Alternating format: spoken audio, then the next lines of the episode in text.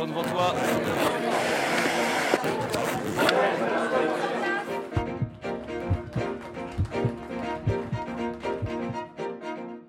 Bienvenue dans Les Immodérés, le podcast imaginé par les étudiants de Modart International Paris. Mon rêve, c'est de devenir styliste. D'organiser des défilés. D'être journaliste de C'est de mode. devenir libre. De shooter un jour une grosse campagne dans le désert. d'apporter ma vision à une marque. Travailler dans le monde des bijoux. C'est d'être riche. Créer un studio multidisciplinaire. Les immodérés, c'est des interviews de professionnels de la mode alumni de l'école, la mise en lumière des coulisses de l'univers de la mode et bien plus encore. Passionnés de mode ou simplement curieux de découvrir les métiers qui se cachent derrière chaque pièce que vous portez, ce podcast est fait pour vous. Rejoignez-nous pour une immersion totale dans ce monde de la mode que l'on aime immodérément. Bonjour Florence. Bonjour. Euh, moi c'est Estelle. Je suis en cinquième année euh, de master communication euh, chez Moda et je suis avec Emma du coup, euh, qui suis également en cinquième année de master en alternance chez Moda. Donc euh, aujourd'hui on se voit pour parler de vous et de votre expérience dans la mode. Euh, D'ailleurs c'est quoi votre plus joli souvenir dans la mode? Oh là, il y en a beaucoup, euh, il y en a beaucoup, beaucoup. Moi, ça fait de nombreuses années que je travaille là-dedans. Hein. Euh, J'ai commencé ma carrière professionnelle en, en 1991, donc ça fait de, de très longues années. Euh, je crois que le, euh, c'est presque même pas une expérience dans la mode. Ma, ma- mon plus grand souvenir, c'est c'est d'être allé chercher David Lachapelle en 1999 à, à New York euh, dans une boîte de nuit pour le faire venir à Paris et faire une expo au Galerie Lafayette. Donc c'est pas vraiment de la mode, c'est plutôt de la photo, de l'art, mais euh, c'était quand même mélangé à, un grand magasin de mode. Donc il y avait quelque chose, mais c'était euh, nouveau, un peu subversif, un peu surprenant et euh, et ça a eu du succès et ça a accompagné le lancement d'un nouvel étage de, créateurs euh, qui venait d'être créé au Galerie. Voilà. Et ça vous vient d'où ce, ce goût pour l'image, justement, parce qu'on parlait de la mode, mais aussi de l'art, de la photo. Ça a toujours été euh, chez vous, euh, Ouais, je crois. Non, non, je crois qu'à deux ans, je voulais des mocassins rouges et pas autre chose. Et, euh, et puis j'ai été quand même élevée. euh, mon père construisait des maisons, ma mère faisait la déco de ses maisons, donc il y avait quand même un- beaucoup de visuels dans, dans mon environnement. et puis je crois que moi, il y a des choses qu'on est avec, je crois. Et il y a un regard particulier. Oui, et puis le, le- la curiosité aussi. C'est peut-être quelque chose que l'on a ou qu'on n'a pas. J'ai besoin de toujours de savoir, de toujours euh, regarder ce qu'il y a de nouveau, euh, ne pas trop trop dans le passé. Moi, je, je suis dans ce qui se passe aujourd'hui et demain. Est-ce que vous pourriez nous résumer votre, euh, votre métier actuel, ce que vous faites euh, de- depuis euh, les années 90, du coup Ouais. Alors, je vais essayer d'aller très vite. Je suis partie créer la, la direction du concept global et la direction de, merchandising stratégique pour le groupe Galerie Lafayette, qui venait de racheter une nouvelle galerie et, pas trop longtemps après, euh, le BHV. Bref, ça devenait euh, quelque chose de très important et j'y suis restée 12 ans. On a créé euh, plein de nouveaux concepts, dont la fête maison. On a remodelé mm, tous les rez-de-chaussée de France euh, des magasins entiers. bref, voilà, beaucoup de travail aussi. Après, je me suis encore re-arrêtée pendant deux ans. Et là, j'ai fait quasiment que de l'art et du curating. J'ai été curateur des pas mal d'expos. Euh, je suis un peu partie dans le monde entier. Et depuis 2009, je suis consultante en stratégie visuelle. Donc, j'aide les marques à avoir une cohérence euh, dans leur euh, stratégie visuelle, merchandising sur tous les canaux, que ce soit Instagram, euh, leur site et, en magasin. Voilà, j'enseigne un petit peu dans les écoles de mode et je fais des conférences et des masterclass dans des fédérations, enfin, où on veut bien que je live.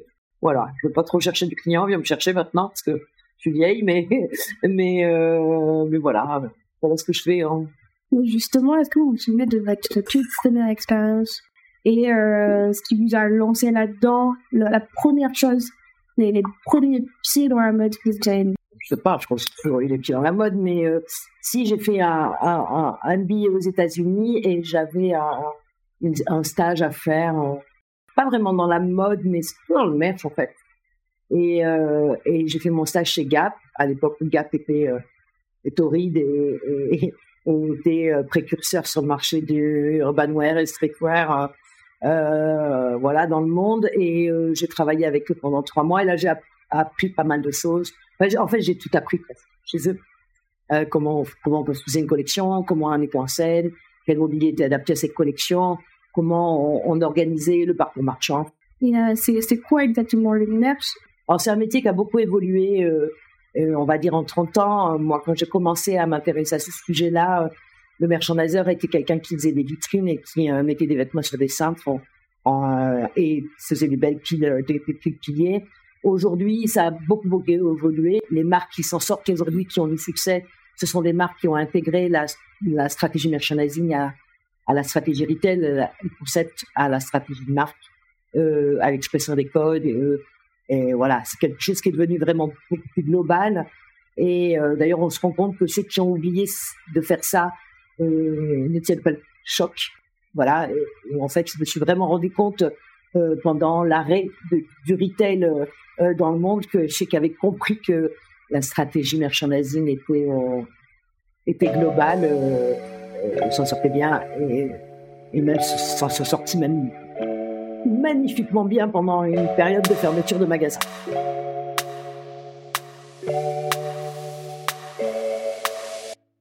Vous nous parliez du coup de votre expérience chez Gap. Ouais. C'est ça. Est-ce qu'on peut considérer que c'est votre première expérience? Ma première première expérience, j'étais vendeuse chez Chanel, euh, le tampon, euh, pendant mes études, euh, voilà. Et, et donc euh, voilà, je, je fais euh, deux fois Noël. Ça c'est ma première expérience, et voilà, avec beaucoup d'émotion, puisque j'étais rue Cambon, il y avait l'escalier en miroir à côté, et je l'imaginais descendre l'escalier. bref, ouais, c'était très passionnel pour moi, parce que pour moi, Gabrielle Chanel a été très importante dans ma vie. Et qu'est-ce qu'elle vous a appris cette expérience? Elle m'a appris que le plus important était le client et euh, peu importe ce que, l'on peut imaginer, faire ou penser, le plus important c'est la satisfaction du client. Est-ce qu'il est heureux? Est-ce que est-ce qu'il ressent une émotion quand il rentre dans un magasin? Comment euh, les, euh, les marques émergentes et les marques plus vieilles gèrent l'image? Mais l'image, ça rentre dans la stratégie visuelle d'une marque. En fait. Donc, je pense qu'il y a autant d'importance à l'image, euh, dans les communications, j'imagine, euh, à l'image, donc euh, un style photo, un choix de, un choix de mannequin, un choix de couleur d'image, par exemple, euh, un style de shooting, un style de photographe, etc., etc.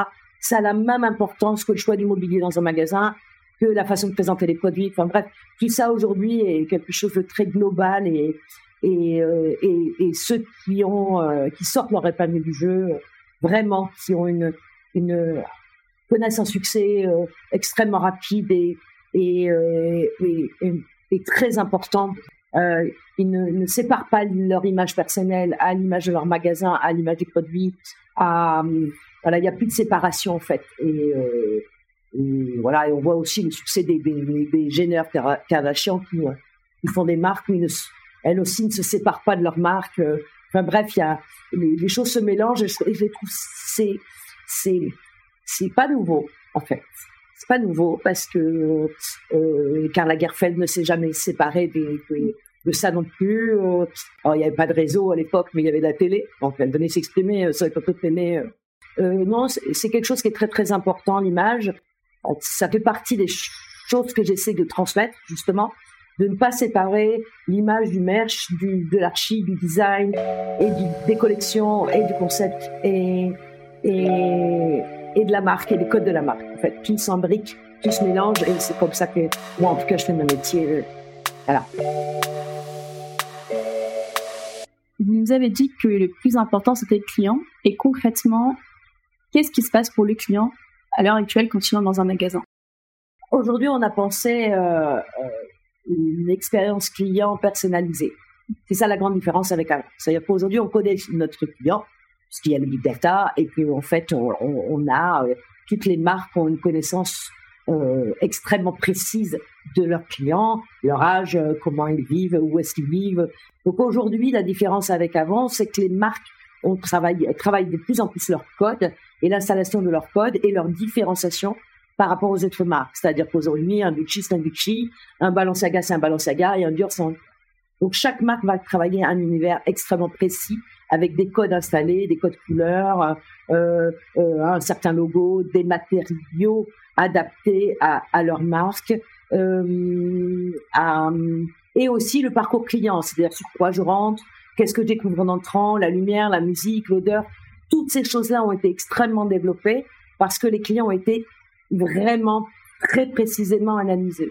Quand je dis une expérience client personnalisée, c'est-à-dire l'expérience client, par exemple, au 30 montagnes chez Dior et l'expérience client chez Dior sur les Champs-Élysées va être extrêmement différente. Le parcours marchand va être différent et l'installation des collections va, être différente. Ce qui s'est passé aussi depuis on va dire ces dix dernières années, c'est euh, l'importance des clusters. Je parle pas des clusters de maladies, je parle des clusters de magasins, c'est-à-dire qu'est-ce qu'un cluster? Un cluster, c'est un format de magasin, mais c'est aussi euh, un, style de magasin où on va peut-être présenter cette collection dans celui-ci, mais pas dans l'autre. Peut-être que dans celui-ci, il y aura euh, que des, vitrines, dans l'autre, il n'y en aura pas. Euh, peut-être que dans celui-ci, il y aura que de la femme, et dans l'autre, il y aura l'homme, la femme et l'enfant, etc., etc.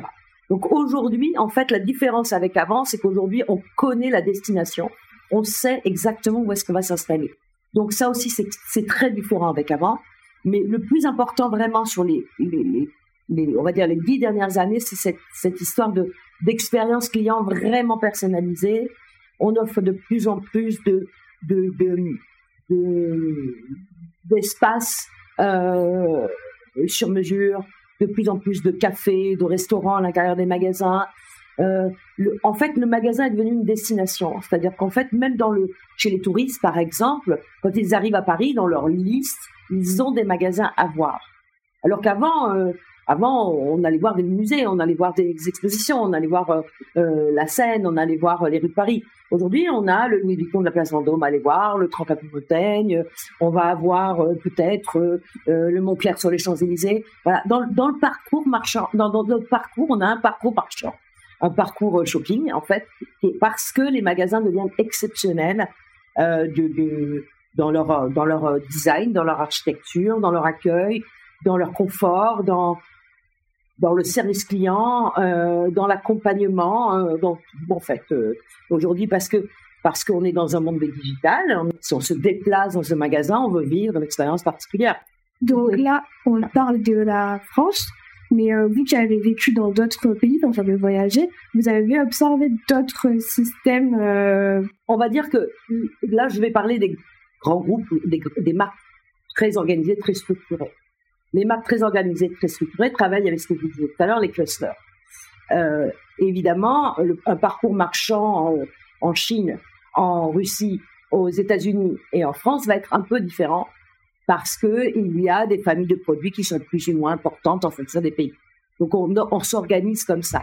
Mais euh, on va dire que euh, globalement, globalement, euh, dans le monde, le retail a exactement la même place dans toutes les marques. Par exemple, Peter Marino qui signe les Louis Vuitton et les, et Dior généralement. Il y, a, y a même des, des, visites, par exemple, de Coréens quand ils, se baladent dans le monde entier. Ils vont voir les, magasins de, dessinés par Peter Marino. bref, ça devient, comment je pourrais dire, euh, on va même voir des œuvres d'art dans les magasins, par exemple, chez le Gentle Monster à, à. Séoul. On va voir des grandes œuvres d'art. Ce sont des galeries d'art, d'ailleurs, en premier. Qu'est-ce que je peux dire d'autre? Euh, Oui, enfin, en tout cas, euh, le monde entier a bien compris que si on, s'est déplacé les, les clients, c'est pour vivre quelque chose de vraiment particulier et de différencier en fonction des marques. Je réponds à votre question. Ouais. Ok. Est-ce qu'il y a un pays qui vous a marqué au niveau de l'image par rapport à ce que vous faites dans votre métier? Alors, je dirais que chaque pays a sa spécificité. Les Américains, c'est les rois du service client, c'est Hello, I'm James, can I help you? C'est vraiment quelque chose comme ça. Les Coréens, c'est les rois du concept. C'est chaque magasin a une identité extrêmement forte. On va visiter un magasin comme on va visiter un musée. Euh, les Japonais, euh, c'est les rois de la marque. Euh, les gens, tous les pays d'Europe du Nord, c'est les rois du produit bien pensé, bien fini, bien dessiné, bien. Voilà. Donc en fait, donc si j'ai des clients qui sont en, en absolue recherche de service client, de comment comment je prends le client, comment je l'accueille. Je vais les amener, je vais les amener aux États-Unis. Euh, c'est pas là-bas où il y a les, les concepts les plus dingues, mais c'est là-bas où il y a euh, quelque chose de, où le client est roi. De toute façon, aux États-Unis, le client est roi.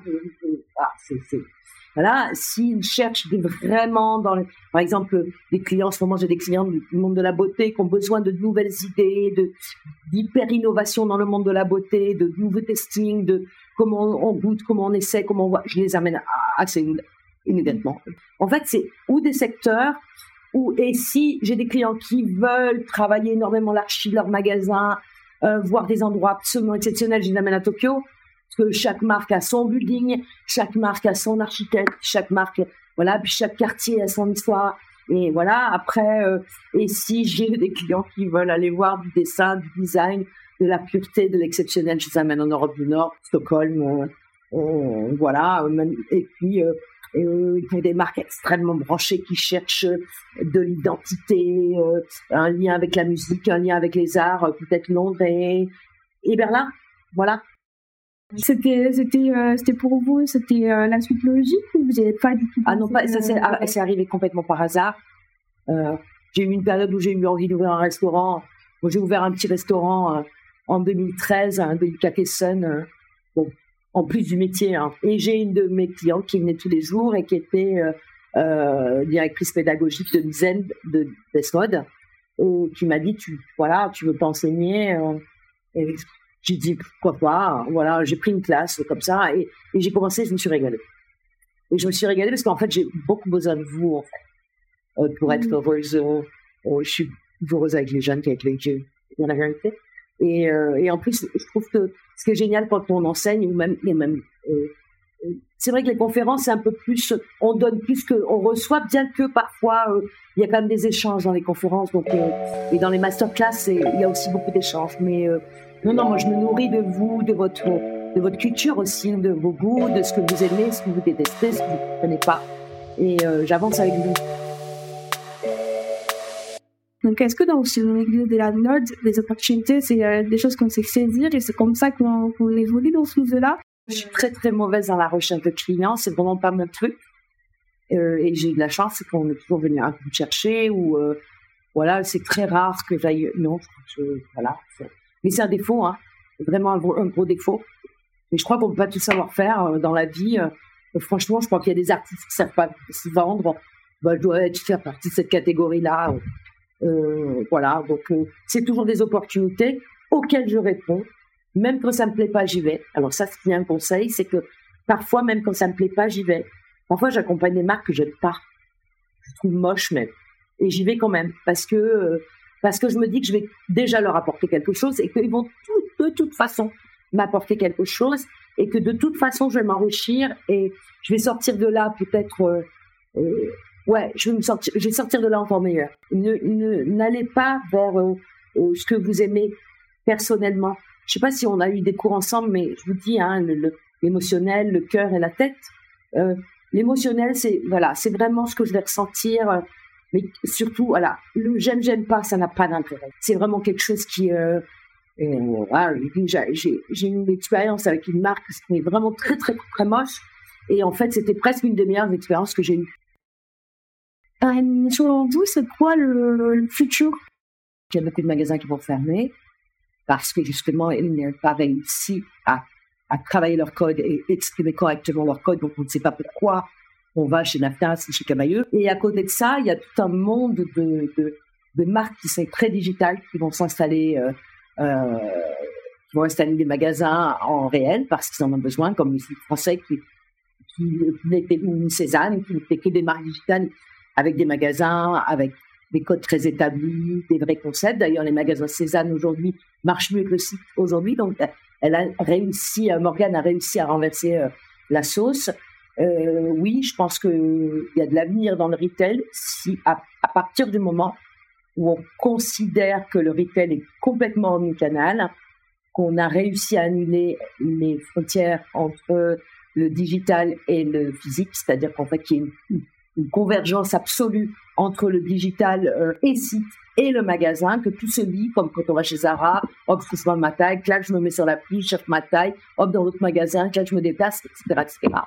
Et la deuxième chose très importante, je suis en train d'écrire un truc là-dessus, vous aurez la, la primeur, c'est que je pense que aujourd'hui il ne faut plus jamais penser âge, ni dans les cibles marketing, euh, ni dans la com, ni dans rien. Il faut penser style de vie, façon de vivre, euh, manière de vivre et endroit où nous vivons. Et ça, c'est plus important. Une New-Yorkaise, elle restera toujours une chopeuse addicte. Il n'y a pas une seule New-Yorkaise qui a les 20, 40, 50, 70 ans qui va pas faire du shopping. Ce n'est pas possible. C'est dans l'ADN de la New-Yorkaise.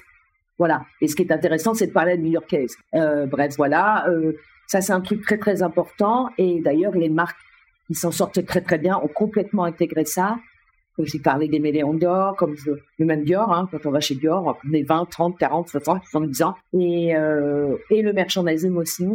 Et je prends l'exemple de Bernard Arnault, qui tous les samedis matins fait son petit tour. Et qu'est-ce qu'il va vérifier entre les Galeries Lafayette, euh, euh, les Champs-Élysées et pour terminer à l'avenue Montagne en passant par le Grand Marché, qu'est-ce qu'il va voir tous les samedis matins? Il va voir si c'est si c'est bien installé, si les nouveaux concepts qui ont été mis en place sont installés, il va checker et il demande avec ça, vous avez fait combien de chiffres d'affaires de plus, etc., etc. Donc, il a compris que le nerf de la guerre, c'était le retail, le merchandising et la rentabilité des espaces de vente. Et en fait, ça, c'est pas un gars, c'est juste que c'est l'avenir du marché et que, et que voilà. Et les marques qui pensent que c'est pas important, ils tiendront pas la route. Voilà, voilà.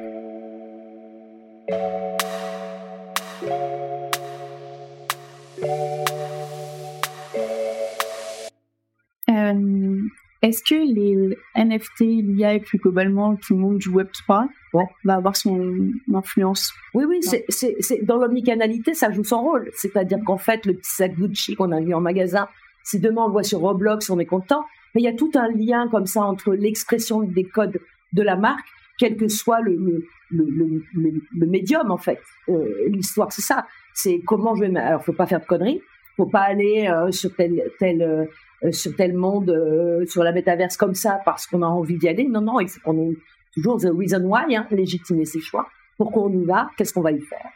Et, oui, bien sûr, bien sûr, ça a de l'avenir et moi, ce serait assez rigolo de pouvoir avoir des boutiques virtuelles sur le Web 3 dans lequel on pourrait faire son shopping avec son téléphone et, et peut-être aller voir en vrai dans un magasin le produit qu'on aura choisi ou sélectionné.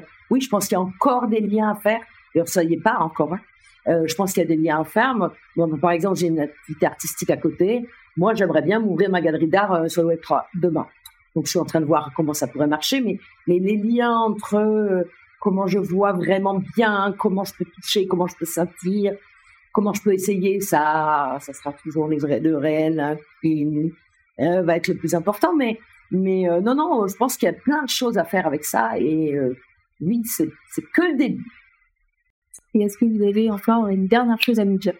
Oui, je pense que vous êtes l'avenir. Et je pense que euh, c'est très, très important d'avoir des voix, une voix, une voix à, diffuser, d'un style, des goûts. Allez-y, quoi. Prenez des risques, mais surtout cultivez-vous tout savoir, tout savoir la musique, le cinéma, l'art, euh, et, et qu'est-ce qui se passe. Parce qu'aujourd'hui, par exemple, quand on va visiter un magasin, c'est aussi intéressant presque de savoir pourquoi on a choisi cette poignée de porte et pourquoi on a choisi ce sol et pourquoi on a choisi cette œuvre d'art que l'on va mettre sur le mur, par exemple. Et ça, c'est très important. Mais moi, j'ai beaucoup d'espoir dans cette jeunesse et, euh, et, je pense que c'est vous les, les maîtres de demain. Merci beaucoup, Florence. Avec plaisir. Et voilà, c'est la fin de notre podcast.